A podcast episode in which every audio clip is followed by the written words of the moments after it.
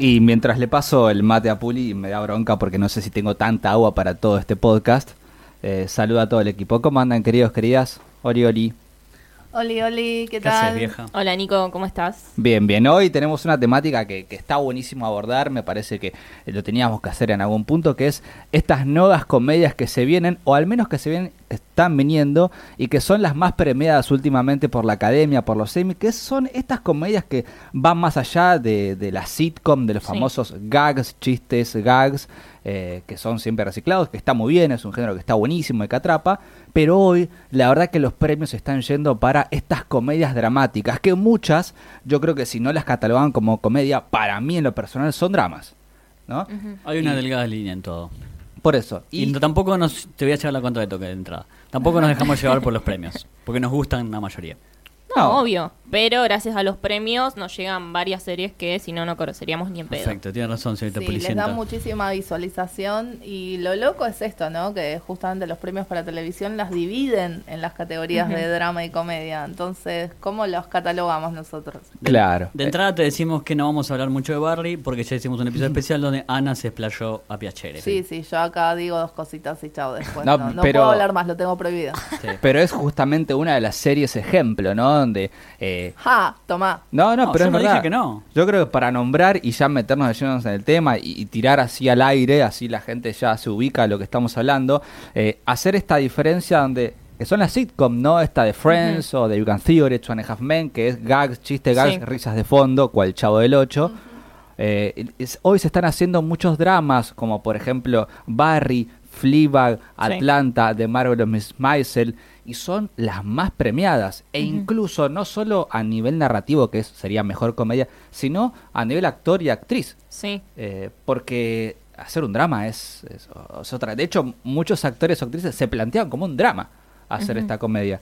Sí, Entonces, incluso hay te, que hacer. te, te redoblo la apuesta a, a nivel dirección también y Sí. puesta y todo lo que son eh, todo lo que es técnico que por ahí son rubros que no se premian en televisión pero las producciones eh, son una locura son cada vez mejores Y Sí. vamos a derribar el mito que ya no se puede hacer humor con ciertas cosas. No. En realidad tenés que buscarle la vuelta. Sí. claro amiguitos si no mira Brooklyn Nine-Nine mira The Good Place mira cómo sí se puede hacer humor Sí. inteligente The Good Y- Place es otro ejemplo. Y personalmente le dedico este episodio que probablemente ni nos escuche a Todd Phillips.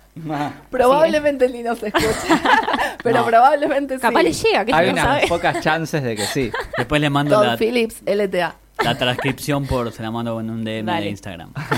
No, pero, pero The Good Place es otro ejemplo. Y me parece que estas comedias nuevas que estamos viendo, y, y yo la, si se quiere, la veo más en, en, en todas, en Fleabag, en Sí. Marvelous Miss Maisel, eh, Marvelous Mrs. Maisel, eh, donde ya hay una crítica muy fuerte a, a- a todo lo que es la sociedad, ya hay unas cuestiones de fondo más importantes, no son simplemente chistes para, para hacer y, y chistes internos entre personajes. Eh, y está buenísimo porque evidentemente en la comedia se puede mostrar un montón de cosas. Sí. Eh, Sí, esto de que te deje algo más que el chiste del momento, sino que te haga reflexionar o, o, te, o te pegue por otro lado que no sea la comedia. Mm. Es que, a ver, nosotros siempre decimos que la comedia es un, vehículo para hacer un montón de críticas Sí. sociales. Eso me parece que está ya fuera de discusión. Pero acá, de verdad, eh, ¿ustedes creen que... The Good Place sí es una comedia, pero... O sea, Sí, es pero- una comedia, de hecho también incluso podríamos considerarla sitcom porque eh, Sí. es un Sí. gag tras otro, pero tiene este elemento no de filosófico y Exacto. Existencialista. Sí, Ujú. exactamente, que la pone como en otro nivel. Como Ryan Doll, que nunca entendí porque es una comedia, porque no es ¿Ves? una comedia. Rayano tampoco. Es como raro porque, bueno, lo que pasa es que ahí tienen como un fin también más de comedia, pero yo siempre hago, o quiero hacer que Fleabag, que fue la que se llevó todo en los. Merecidísimo. Fleabag, posta que si a mí no me lo catalogan como comedia, si, me si yo, eh, Nicolás, llego al cargo de catalogar en Amazon eh, los rubros o los géneros, yo te juro que le pongo drama. Es que es un dramón, es un dramón. Lo que tiene es que el, el personaje, que un dato color nunca sabemos el nombre de, de Ah. la protagonista. De hecho, se llama eh, Fleabag. Fleabag, Sí. claro. Que es como pulga. Eh, Nada, es como un personaje muy gracioso ella, pero lo que le pasa alrededor no es para nada gracioso. Es Y- incómoda. Yo no la vi. Vendan Melan con N al final. Oh, a ver. Eh, pasa que es una historia de vida de, de ella personal, pero con cuestiones o sea, se la juega mucho con su, su filosofía o lo que tiene que ver con abrir su proyecto, con lo que piensa sobre el sexo, Sí, la que sexualidad. sobre Vi sobre que mm, pareja. rompe mucho la cuarta pared, la de arriba y Es- la eso es la esencia Es que- de Fleabag. Y para mí lo principal de ese, de ese objetivo es Sí. que rompe la cuarta pared en pequeños momentos. No es como si se quiere Claro. House of Cards que te habla media hora a la cámara. Claro. eh, Frank Underwood. No, acá te habla tres palabras, pero son las tres palabras más justas que vas a escuchar en todo el capítulo. Sí, y capaz ni palabras, capaz es un Una guiño, mirada. una mirada y ya está. Y aparte lo interesante para mí de esta serie es que siempre hablamos de, o es necesario otra temporada, o es necesario esto y el otro. No, acá eh, Phoebe, que además de protagonizar, escribe, hace todo esa mina, es Sí. una genia. Pero aparte escribe Killing Eve. Sí, Va a sí. estar metida en Bond. Sí, y bueno, ahora tiene un contrato con Amazon de 20 Sí, millones sí. de dólares más o menos. Obvio. Eh, no, lo interesante es que, bueno, yo no quiero hacer otra temporada porque tengo premios o porque garpe o porque ahora la gente lo está viendo. Quiero hacer una temporada si realmente tengo algo para contar. De hecho, eh, la primera fue hace tres años ¿Tres de la años? segunda porque es, es- Sí. es que ella dijo no tengo más nada que contar, no la voy a hacer. Ujú. Eh, eh, le llegaban oferta como sea para que siga, Sí. encontró la manera de darle la vuelta y la hizo, pero tres Bien. años después, Sí, incluso para mí la segunda es mucho Sí. mejor que la primera. Mucho mejor. Banco un montón. Igual acá esto que, que dijiste vos, Puli, de que tiene un contrato ahora millonario con Amazon. Vieron que las plataformas de streaming, como ahora está esta competencia feroz entre tantas opciones, están apuntando a esto, que es contratar a un creador de contenido en particular y pagarle millonadas para Sí. que como que Sí. de alguna manera pertenezca a ese equipo. Es como un equipo de fútbol comprando un jugador. Sí, o sí. sea, eh, co- así como Netflix hizo con Ryan Murphy, bueno, de Politician no le fue muy bien que digamos, pero, pero tienen esto. Entonces Sí. digo, eh, ¿hasta qué punto eso no les va a meter la presión de tener que generar contenido cuando no, no tienen idea, claro, o no tienen... Lo que pasa es que yo creo que es más una un comienzo comercial, si se quiere, Sí. porque tenés que Sí. empezar, digo, Apple, por ejemplo, que también va súper bien. Y que tiene Spielberg. Te- que eso te iba a decir. Tenía que empezar a lo grande, eh, con caras conocidas para dar un cierto empuje. Hizo Sí. Spielberg, ahora se viene la serie con Jason Momoa, después otra con Jennifer Aniston. O sea, contrató un cast de lujo para decir, mira, esto es lo que tenemos. Probablemente después, ya con una plataforma sentada, sí empiecen a traer cosas nuevas, como Netflix lo hizo, que Sí. Netflix trajo nuevas directoras, directores, pero años después. Igual Apple TV Plus se está limitando a sí mismo, porque lo que están haciendo es eh, cortar productos, sacar directamente de- del catálogo Ah, productos que no son para toda la familia. Eh, sacaron un par de, de producciones por ser muy fuertes Sí. o por tener temáticas que no, no son aptas para todo público. Y, y es raro, ¿no? Que quieran apuntar a este público cuando digo, para eso ya está la plataforma de Disney Plus. Entonces como que estás perdiendo un montón de, de eventuales suscriptores si, si vas por ese lado. Por eso les pinta la cara a HBO todo el tiempo. Mm, A todos. Sí, puede que tengas Puede razón. ser. O capaz es un comienzo, chicos. Nunca se olviden que eh, la manera primera de llegar a todo el público es haciendo contenido ATP. Imagino que, creo yo, no de acá, ¿no? Del Sí. podcast, que, que Apple TV Plus va a ser primero un contenido bien ATP para que llegue a todos y a todas y después empezaría Pero- Lo que pasa es que el comienzo es raro, perdón, porque la- las internas fueron raras, o sea, porque ellos ya tenían estos proyectos y los cancelaron, e, e incluso tuvieron que pagar millones para cancelarlos. Entonces es, es como la verdad una perspectiva un poco rara la que Sí, están. aparte a mí también, eh, no sé, no le veo mucho sentido a esa lógica porque, ponele, en mi caso yo amo a Spielberg, Spielberg puede hacer cualquier cosa que yo lo voy a ver. Entonces, si tenés esos nombres y te autocensurás porque. Pensás que la gente no los va a ir a ver, es medio raro. Por algo estás poniendo esos nombres. Bueno, pues nos estamos yendo ya, pero sí, es verdad. no- nos gusta mucho irnos por las ramas. Pero bueno, para otra comedia que también tiene muchas cosas. Brooklyn Nine-Nine. Yo le quiero nombrar siempre. Está bien. es- Ah, Aguante, tenía- sí, vamos, sí. pero iba a nombrar otra que te encanta a vos. Porque teníamos la interna, perdón, de que la nombramos mucho, pero a ver que no Sí. nombramos, que se está por estrenar una, la séptima todavía. Sí, no, pero aparte yo creo que tenemos que estar orgullosas porque lo volvimos fan Sí. a Josi. O Sí, sea, es verdad. Muy fan. Sí, muy Sí. fan, me Y dice muy fan. Sí, y pueden escuchar esa evolución eh, a lo largo de los podcasts anteriores, porque el chabón no la miraba Sí. y le insistíamos, y Creo ahora que es... es- el más fanático de todos. Y medio que único- hasta la bardeaba. ¿eh? Sí, obvio. Sí, obvio, porque es bardeemos sin, sin, Sin conocer, verla. sin Es, saber. es mi próximo programa, Bardiemos sin Sí, saber. sí, Sí, yo sí, sé sin que verla. sí. Pero aparte tiene interesante que tenés dos latinas, una, dos Sí. afroamericanos. El uno de los afroamericanos es gay, tiene un marido, es increíble desde todo. Y no te lo resalta todo el tiempo. No, No. y aparte esto de que se puede, puedes hacer humor todo el tiempo con eso sin ser ofensivo. Eh, sin faltarle el respeto a nadie, sin irse de mambo, o sea, sin reírse de... Sí. Sí, nunca se ríe. De, de hecho, uno de los, los que más me gustó es cuando Jake conoce al escritor de los 70 que es su ídolo. Ah, es fantástico, Es ese fantástico ese episodio. Arranca Ah. fuerte y termina excelente porque lo bardea a su jefe. No vamos a decir qué porque se por ahí no lo viste. Claro, aparte como que pone todo el tiempo en juego la tolerancia justamente, de hasta dónde se puede decir algo sin ofender al otro y es fantástico cómo, cómo hacen un juego con eso. Es como también hablando un poco del tema, ¿no? De hasta Sí. dónde se puede hacer humor. Y mencionando también a Brooklyn, eh, de ese palo me gustaría nombrar una serie que yo la menciono siempre que puedo, One Day at a Time, Mm. que no voy a ahondar mucho porque ya lo dijimos Sí. en el episodio de Pero las mejores nos gusta del ser 2019.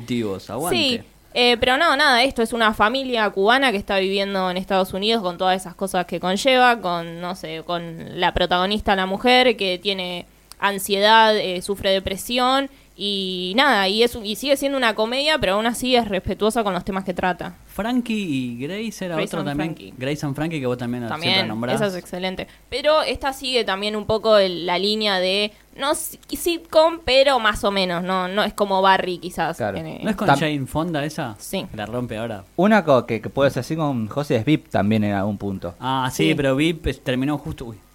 Terminó justo este 2019 con la última temporada. Sí. Sí, y Pasa que fue justamente una de las no premiadas de la Sí, noche de Re loco. Sí. re Me loco. indigné totalmente. Igual la premiaron donde toda la serie. o sea. Indignado Sí. es tu segundo nombre, José. Sí, indignación de la H a la N.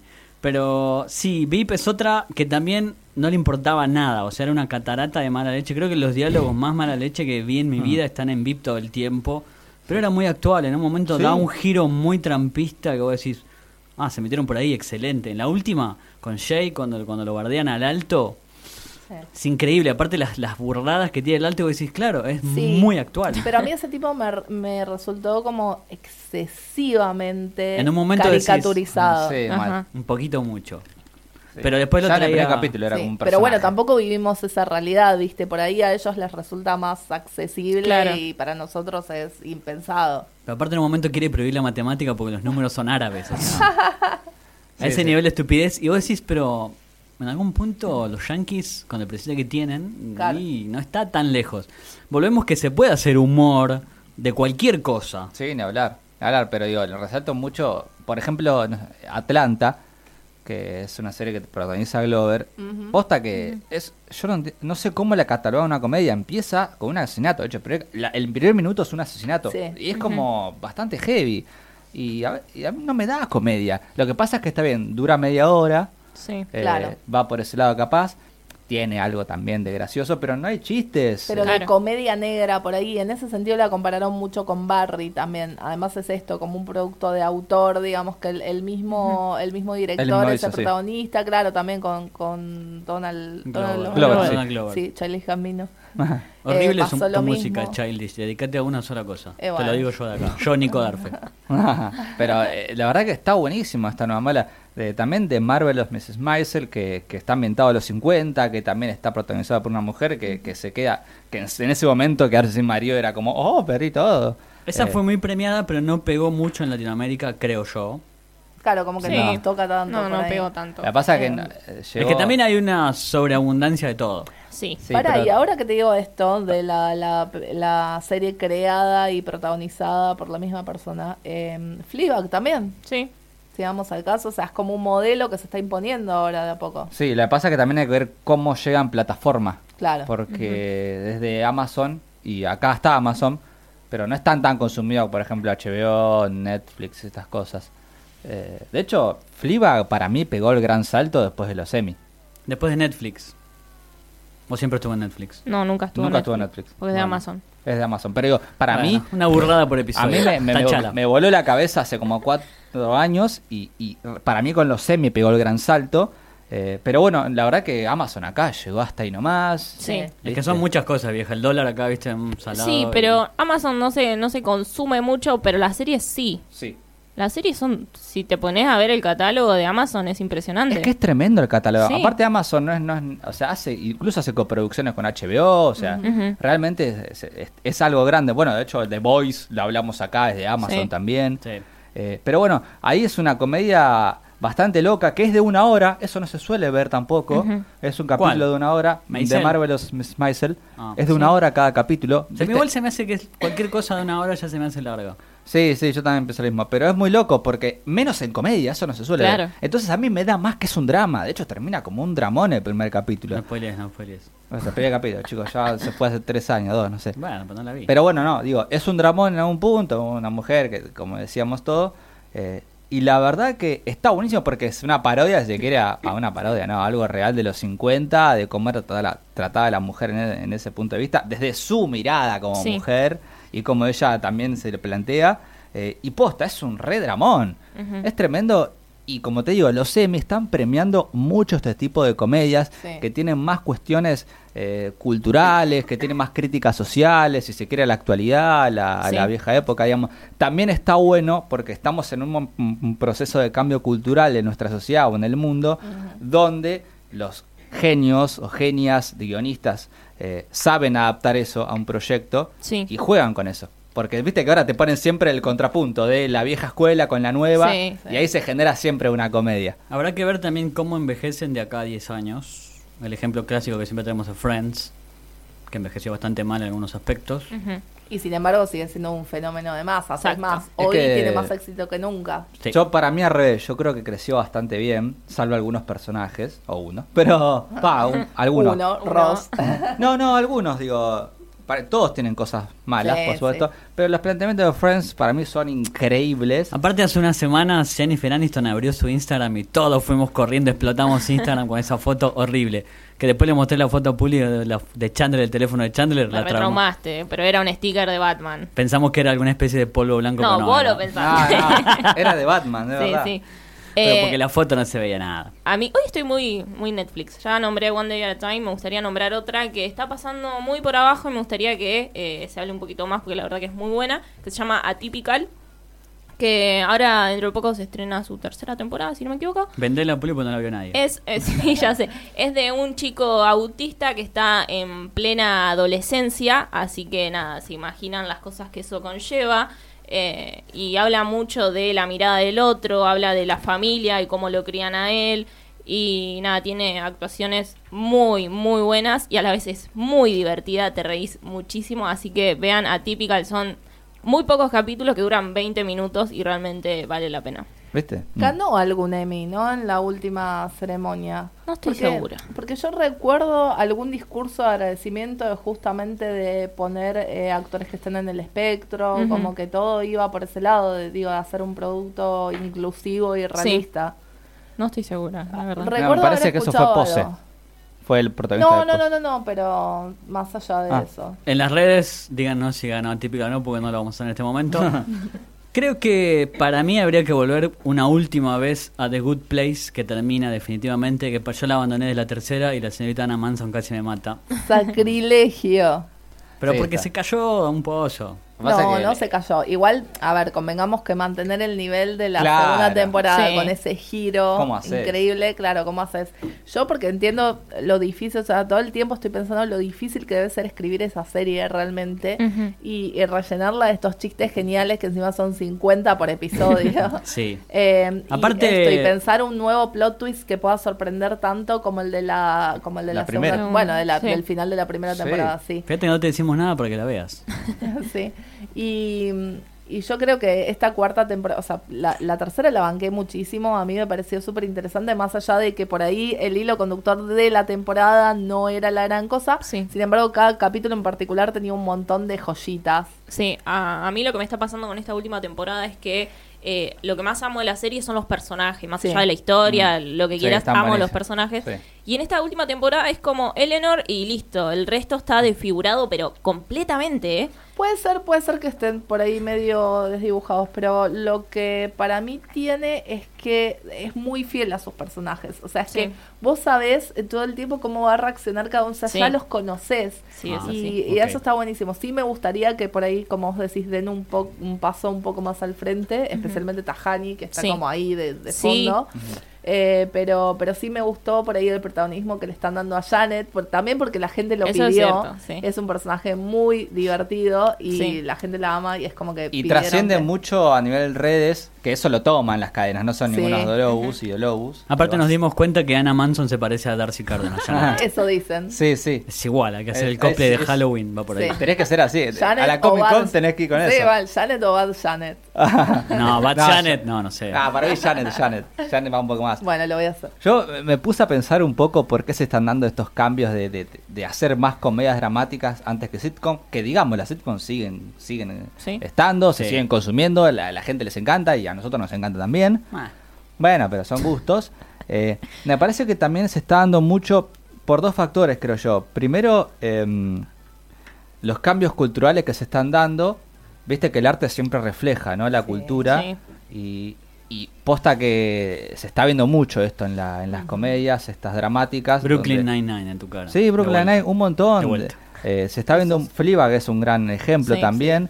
Entonces, estos cambios culturales que son reflejados por el arte me parece que está buenísimo y que también, quieras o no, garpa, o sea, ellos son capos del marketing, de los negocios, ellos y ellas, Sí. entonces evidentemente le suma. Y otra que me parece que estoy viendo incluso ya en estos últimos, si se quiere, 10 años, que son em, el, las premiaciones, no, ¿cómo se, el reconocimiento que se tiene Sí. frente a los eh, actores y actrices que hacen drama. Sí. Eh, Sí. Incluso, yo no sé si hace 15 o 20 años pasaban los semi en televisión. Eh, no, no, no ocurría, ¿no? ¿Cuánto fue que empezaron a pasar los semi? No hace tanto, no estamos hablando Claro, de hace 20 lo que años. pasa No. es que justamente eh, pasó esta época de la PIC TV, digamos que es Sí. donde las series empezaron a ser como lo más consumido y a tener productos de mayor calidad, que es lo que hablábamos al principio del episodio. O sea, es una época gloriosa para las series Sí. y eso también obviamente se refleja en las premiaciones. The Golden Age. De repente no nos, no nos atraían tanto por Claro. ahí los Claro. Emmy como los Oscar hace 10 años. Entonces me parece que se está dando un giro de hay mucho reconocimiento hacia los papeles dramáticos que incluso lo están llevando a todos los terrenos y ahora me parece que le toca a la comedia. Eh, y por eso vemos comedias súper dramáticas que están buenísimas. Igual Sí. yo hago lobby por esa desintegración de las categorías de comedia Ah, y ¿sí? drama, porque me Sí. parece que son cualquier cosa a esta altura del partido. Eh, ya. eh, que algunas están como en la nubulosa. ¿viste? claro, Eh, es súper arbitrario. Pero no existe el género dramedy. Existe, Sí. pero no Pero lo- oficialmente, Lo que no pasa dentro es de que las categorías. en el momento de premiarlos, que yo discuto a muerte, la premiación sirven un montón, te gusta o no, sirven, a ella, a las cadenas les sirve, eh, tenés que empezar a dividir. De hecho, yo creo que deberían dividir más todavía. Sí. ¿Cómo? No, menos segregación. man. Pero ¿cómo haces? Si vos dijiste que como el encargado de las categorías, no sabrías cómo, cómo, cómo Sí. haces. Dramedy. yo- ¿Cómo estoy planteando un problema y no la solución? Sos no, político, man. No, no sé, pero yo, ¿sabes lo que vengo diciendo hace un montón? Por ejemplo, una tontería, ¿no? Que, es saliendo de este rubro, pero entrando a las premiaciones. Haría una, una premiación dedicada, si se quiere, a, a género de superhéroes y superheroínas. Pero porque. No, pero no es ya- un género los superhéroes. Claro. Bueno, pero digo. Bueno, producciones basadas, ponerle en un cómic, no sé. Algo Es así. que- Lo que o pasa es que libros, hay- adaptaciones. adaptaci- no Bueno, sé, ahí puede adaptaci- ser. no, adaptaciones no, porque hay también hay muchos. Pero digo, tipo Big Little Lies, entonces no puedo poner el mismo que Gotham, por ejemplo. Pero digo, ¿a qué me refiero con superhéroes superheroínas? Es que ya hay de alta calidad. Estamos hablando, no sé, de Boys, Watchmen. Sí. Son producciones de alta calidad. Ya no son eh, Hulk de los 70, Batman de Adam West del 66. Sí. Sí, igual le, aca- ahí acabas de dar en el clavo de uno de los grandes problemas por ahí que tienen las, las premiaciones, que es que siempre dejan afuera a las producciones de género. Sí. Bueno, a eso es a lo que me refiero. A- a- habría que hacer algo, ponerle el título que quiera. Yo tiré superhéroes y superheroínas Sí. como genérico para que se entienda. Fantasía. Fantasía, Terror. ahí está. Fantasía, terror. si- Hoy hay, hay un montón de series de terror. No, ¿entendés? ya sé, ya sé. Hagamos una propia premiación y ganemos las elecciones. Ah, no. No nos fue, no nos fue muy No bien con fue eso. muy bien, no. Mejor no lo hagamos. Pero me parece que ya hay, hay tanta de alta calidad, de- incluso Sí. de fantasía. Bueno, Game of Thrones, que siempre ganó todo, es una serie ante todo de fantasía. Y también dejamos afuera todas las animadas que tenemos un episodio dedicado, Bojack y todas esas, que son Ni alta hablar. comedia. Sí, pero sí. bueno, te vas a escuchar el de Bojack, el de animación adulta. Claro, pero también como que siempre está este vicio de los géneros menores, ¿no? En Sí. las premiaciones y que no, no les dan ni bola, los dejan totalmente afuera. yo no sé si dividiría obviamente dramedy y sitcom, no sé, la verdad que no, no, sé. no sé si lo haría, pero, pero ah, para mí son dos cosas diferentes. A ver, cualquier categorización igual que vamos va a ser arbitraria. Obvio, sí, sí. pero... Pero no, que yo quiero ganar un Martín Fierro de la moda, o sea, yo voy por ese lado.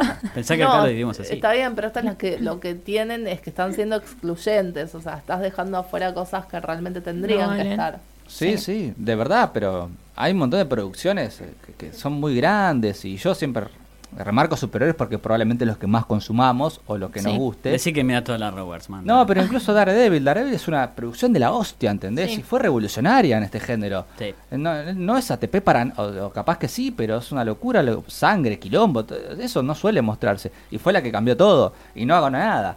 Y la verdad que tuvo buenas actuaciones, la escena de peleas están buenísimas. eh. Sí. Digamos, la coreografía que tiene es digna de una película. Vincent sí. papá. Bueno, bueno, la actuación de Vincent D'Onofrio es... Es excelente. Claro, y están dejando afuera un mundo Mm. que, que- Lo que peor merece. es que vos ya sos, es- son tan previsibles que vos ya sabés cuáles van a ser las Sí. ignoradas. Sí, siempre. Por eso no hay que mirar premiaciones. Me, me- me paro en esa. sí, mirar no sé, pero la verdad que a las cadenas les sirve un montón porque... No, pero igual veces- yo siempre digo, uy, voy a mirar, qué bueno. A los 10 minutos me aburrí y me dormí. Pero bueno, después vuelvo a mirar, me vuelvo a aburrir.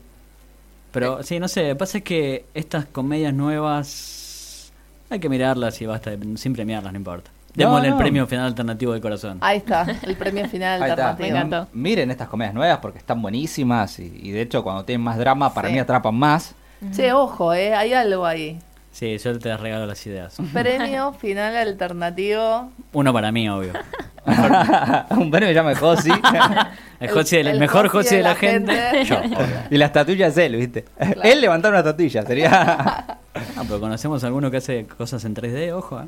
No, pero esto es porque estamos pensando de vuelta en lo mejor de, de la década. Sí, y sí. para mí Brooklyn, lo voy a nombrar 70 veces más, entra en lo mejor de la década seguro. Sí, sí, estoy como vos en esa. Está muy bien, sí, piensen que eso va a ser gustos personales, por supuesto. Obvio. Pero, pero bueno, la verdad que Si, siempre... si esperan objetividad, no están en el lugar No. correcto. Tenés No. muchos podcasts que hacen esas cosas.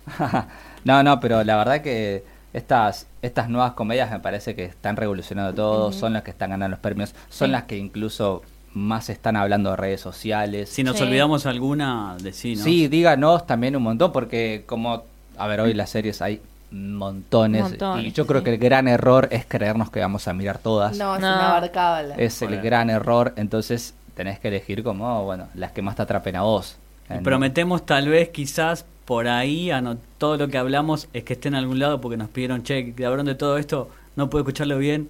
¿Qué, qué dijeron de recomendación? Claro. No, Sí. pero le tengo que elaborar más, pero bueno, tal vez lo haga. Claro, porque de repente es, estoy escuchando el podcast mientras lavo los platos. No puedo ir anotando todo lo que dicen. Entonces, Claro. claro. y tiramos un montón de recomendaciones en algunos episodios, como en este, los que no son especiales, que bueno, la idea es recopilarlas en algún lado y, y pasarlo en limpio. Acá tiramos un montón, así que... Por eso el, el premio Josi de la gente para que mejor anotador va a ser Bueno.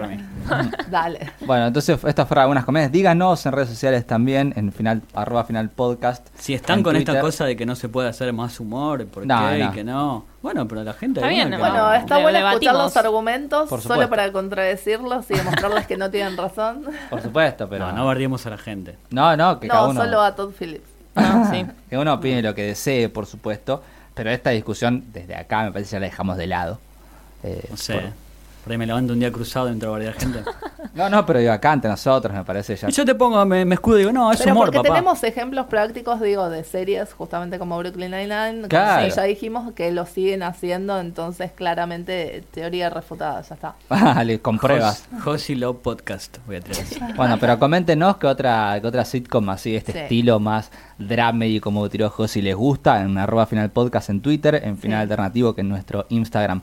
También coméntenos, porque siempre hablamos entre nosotros, así que... Sí. Sí. Y no- con no- el hashtag final alternativo, También. ¿no? que También. también nos metemos a leer y eso, que nos quedan, seguro nos queda un montón de afuera, nos estamos olvidando un montón. Sí, sí, sí, Hablen por pero... ustedes. No, pero tratamos de abarcar las más grandes, las más conocidas. ¿Redes sociales, Puli? Puli-Ragoy con Y. Ana. arroba capitana con doble N en Twitter y en Instagram me encuentran como Ana Manson. Es José, Arroba José Ganaraz, sin ñ. Pero con Z al final. Siempre, obviously. Fran en la operación técnica, nuestro capo número uno en, en sonido, y por eso todo esto se escucha hermoso. Gran parte. fr.pa en Instagram. Eso, gran parte gracias a él y a esta casa de FM Boedo 88.1 que nos da un hermoso estudio. Arroba Nicolás Darfe, muy bueno encontrar en Twitter y Nicolás.darfe en Instagram. Esto fue un especial casi de comedias dramáticas. ¿Se diferencian de la sitcom? ¿Vos qué decís?